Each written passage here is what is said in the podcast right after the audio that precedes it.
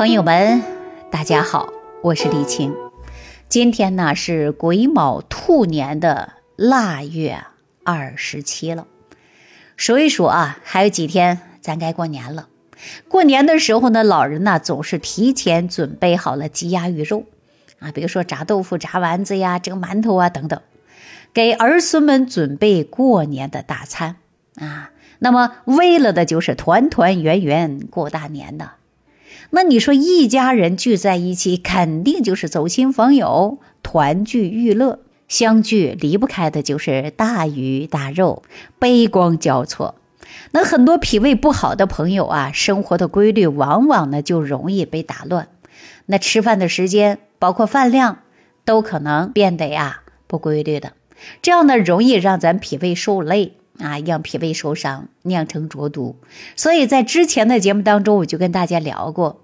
让你生病的万病之源，其实就是浊毒，是你身体内生的浊毒。那这内生的浊毒啊，跟脾胃有直接的关系啊。你看前几天来自武汉的方女士跟我分享她孩子有一次危险的经历。方女士的儿子叫小高啊，今年才二十六岁，在一家建筑公司上班。平时工作很忙啊，经常与客户呢应酬。那么因为小高啊工作的业绩突出啊，去年八月呢被提拔为部门的领导，这是啊公司对他工作上的认可。那小高也特别开心呢。那得到了这样的消息呢，很多朋友就向他发出祝贺，说一定要找个好好的时间跟他聚一下。那每年的八月，武汉呢。大家都知道有这个小龙虾啊，又肥又美。小高啊，就特意的安排了一家餐馆儿啊，就想跟朋友们好好好好的聚一聚。当天晚上聚的时候，小高特别高兴啊，一边向朋友倾诉这半年时间奋斗不容易，一边呢感慨说：“哎呀，好久没有像今天这样了，开心的喝着酒，吃着虾，不知不觉喝多了。”啊聚会结束的时候，小高被朋友啊送回到家里去了。第二天醒来的时候呢，哎，小高感觉肚子有点不对劲儿啊，肚子疼的受不了，出现的是恶心呕吐，而且呢，就是因为昨天晚上啊，怎么样，喝酒伤了胃呗，对吧？他想喝点热水缓解一下吧，结果呢，毫无好转，他的肚子呀就疼痛的难忍。就给家里人打电话啊，送到了武汉市的一家医院检查。经过检查呀，他被确诊为急性的胰腺炎。不过呢，幸运的是什么呢？就是这次啊，症状比较轻，而且呢，人也年轻啊。那前前后后呢，大概呀，恢复了一个多月吧，那么就好转了啊，算是有惊无险吧。其实我也告诉我朋友们啊，你看大家都知道急性的胰腺炎，可是逢年过节医院呢，这个病的人就是特别常见。所以说，作为常见，那么它的诱因就是喝酒和暴饮暴食了。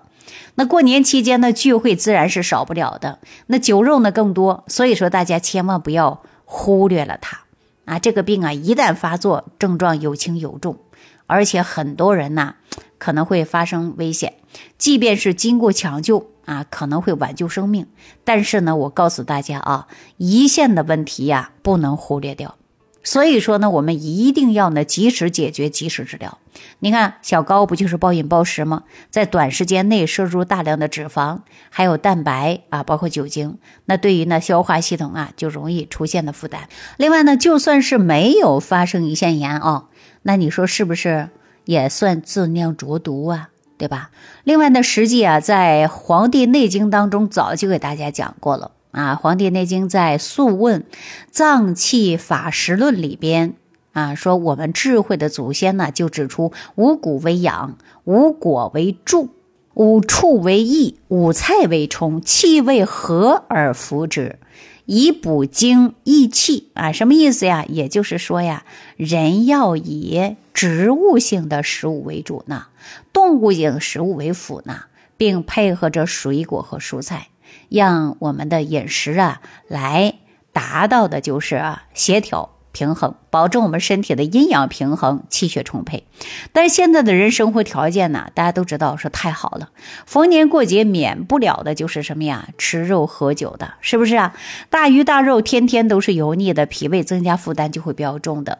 那脾胃必然不堪重负，说实话啊，那现代人呢，脾胃实在是太累了，无论是男女老少都如此啊。你的脾胃干不动活了，那必然会产生一大堆的垃圾堆在你的三焦啊和你的经络当中，那这些都是让你生病的浊毒啊。另外呢，在春节假期啊，给大家呢一些饮食上的建议啊，就是越是到过节，我们饮食啊越要注意，一切记住一个原则。避免在短时间内摄入大量的高脂肪、高热量、高蛋白的食物，比如说油炸类的食物，比如说油炸的蔬菜呀，或者是肉食啊、面食啊，这都算是高油炸啊。尝个新鲜就行了，千万别贪嘴。比如说炸鸡、炸鸭、炸鱼啊等等啊，这是动物性的食材。那这些都是属于高蛋白的，切记别过量。最重要的还有盐酒，酒是一把双刃剑，小酌促进气血的运行，一旦过量就会诱发胰腺炎，啊，过量呢会伤肝，过量啊都会啊对身体出现伤害。中医讲过犹不及嘛。对不对呀？所以说，不但花钱，而且人还受罪，搞不好还会要人命的啊！我要特别提醒两类的朋友：一类是平时有胆囊炎、胆结石的朋友啊；另一类呢就是血糖忽高忽低的啊。俗话说的就是糖尿病的患者。那么，如果说本来胆道啊，包括胰腺的都有问题，你再碰上节假日暴饮暴食的，那就容易诱发胰腺炎呢。对不对？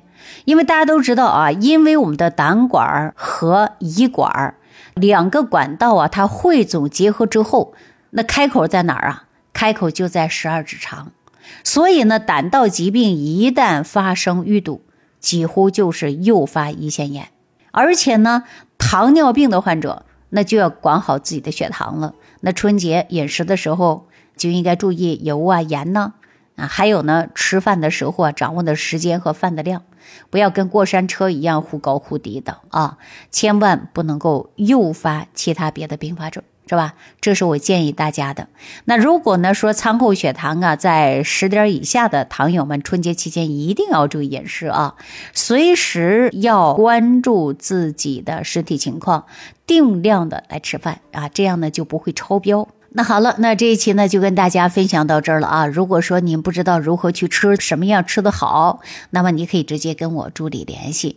呃，生活当中呢一定要学会的就是自当生，管住嘴，迈开腿，不要吃的太饱，不要过量的饮酒，尽量保持作息时间的规律，不要熬夜啊，不要自酿浊毒。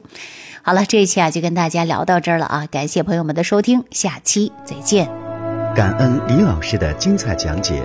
如果想要联系李老师，您直接点击节目播放页下方标有“点击交流”字样的小黄条，就可以直接微信咨询您的问题。